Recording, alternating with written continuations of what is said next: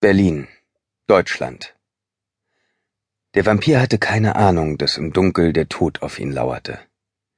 In seiner Gier war er mit all seinen Sinnen völlig auf die halbnackte Rothaarige in seinen Armen konzentriert, die ihn mit kaum gezügelter Lust betatschte. Zu fiebrig, um zu bemerken, dass sie in seinem Schlafzimmer im dunklen Hafen nicht allein waren, öffnete er mit einem mentalen Befehl die geschnitzten Türflügel und führte seine willige, keuchende Beute hinein – die Frau schwankte auf ihren hohen Absätzen. Sie entwand sich ihm lachend und drohte ihm mit dem Finger.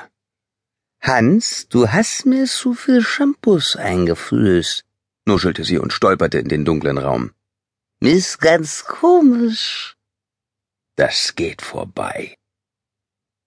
Auch der deutsche Vampir klang undeutlich, wenn auch nicht vom Alkohol berauscht wie seine arglose amerikanische Gefährtin. Seine Fangzähne füllten ihm den Mund aus. Speichel überflutete seine Zunge in Vorfreude auf Nahrung. Er folgte ihr mit bedächtigen Bewegungen, schloss die Tür hinter sich und schlich auf sie zu. Seine Augen glühten, transformierten sich von ihrer natürlichen Farbe zu etwas Jenseitigem. Obwohl die junge Frau die Veränderung, die er durchmachte, gar nicht zu bemerken schien, hielt der Vampir seinen Kopf gesenkt, während er sich ihr näherte, bemüht, die verräterische Hitze seines blutdurstigen Blicks zu verbergen. Außer dem verdeckten, bernsteinfarbenen Glühen seiner Augen und dem schwachen Glanz der Sterne auf der anderen Seite der hohen Fenster, die auf das Privatgrundstück des dunklen Hafens blickten, gab es kein Licht im Raum. Aber als Stammesvampir sah er auch ohne Licht. Genau wie der andere, der gekommen war, um ihn zu töten. Aus den Schatten auf der anderen Seite des großen Raumes beobachteten dunkle Augen, wie der Vampir seine Blutwirtin von hinten packte und zur Sache kam. Als die erste kupfrige Duftwolke aus der geöffneten menschlichen Ader drang, schossen die Fänge des Beobachters reflexartig aus seinem Zahnfleisch. Auch er war ausgehungert, mehr als er zugeben wollte. Aber er war zu einem höheren Zweck hierher gekommen, als seine eigenen Grundbedürfnisse zu befriedigen. Was er wollte, war Rache, Gerechtigkeit. Diese Mission war es, die Andreas Reichens Füße wie angewurzelt auf dem Boden hielt, während der andere Vampir am anderen Ende des Raumes in blinder Gier trank. Er wartete, geduldete sich nur, weil er wusste, dass der Tod dieses Mannes ihn der Erfüllung des Schwurs einen Schritt näher bringen würde, den er vor etwa zwölf Wochen geleistet hatte.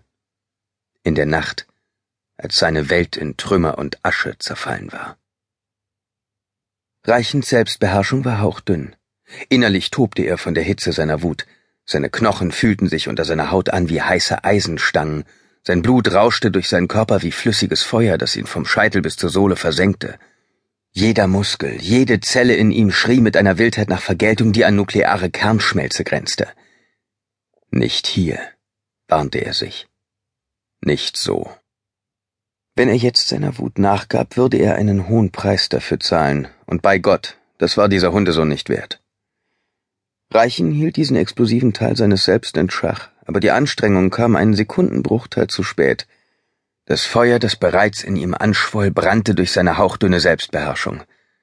Der andere Vampir hob abrupt den Kopf vom Hals der Frau. Er atmete scharf durch die Nase ein, dann grunzte er animalisch, beunruhigt. Da ist wer. Was sagst du? murmelte sie, immer noch benommen von seinem Biss. Er verschloss ihre Wunde mit seiner Zunge und stieß sie von sich. Sie stolperte nach vorn, stieß dabei leise ein paar deftige Flüche aus. Sobald ihr träger Blick auf Reichen traf, entfuhr ihr ein gellender Schrei. Oh mein Gott! Reichen spürte, wie seine Augen von dem bernsteinfarbenen Feuer seiner Wut schwelten und seine Fangzähne durch sein Zahnfleisch stießen in Bereitschaft für den bevorstehenden Kampf. Er trat einen Schritt aus dem Schatten. Wieder schrie die Frau auf, ihr Blick voller Panik, wilder Hysterie. Sie sah sich schutzsuchend nach ihrem Begleiter um, doch der Vampir hatte keine Verwendung mehr für sie. Herzlos stieß er sie aus dem Weg und preschte vorwärts. Durch die Wucht des Stoßes ging sie zu Boden. Hans! schrie sie. Um Gottes Willen, was ist hier los? Zischend stellte sich der Vampir dem unerwarteten Eindringling entgegen, duckte sich in Angriffshaltung. Reichen blieb nur noch einen Augenblick, um der verwirrten, verängstigten Frau einen schnellen Blick zuzuwerfen.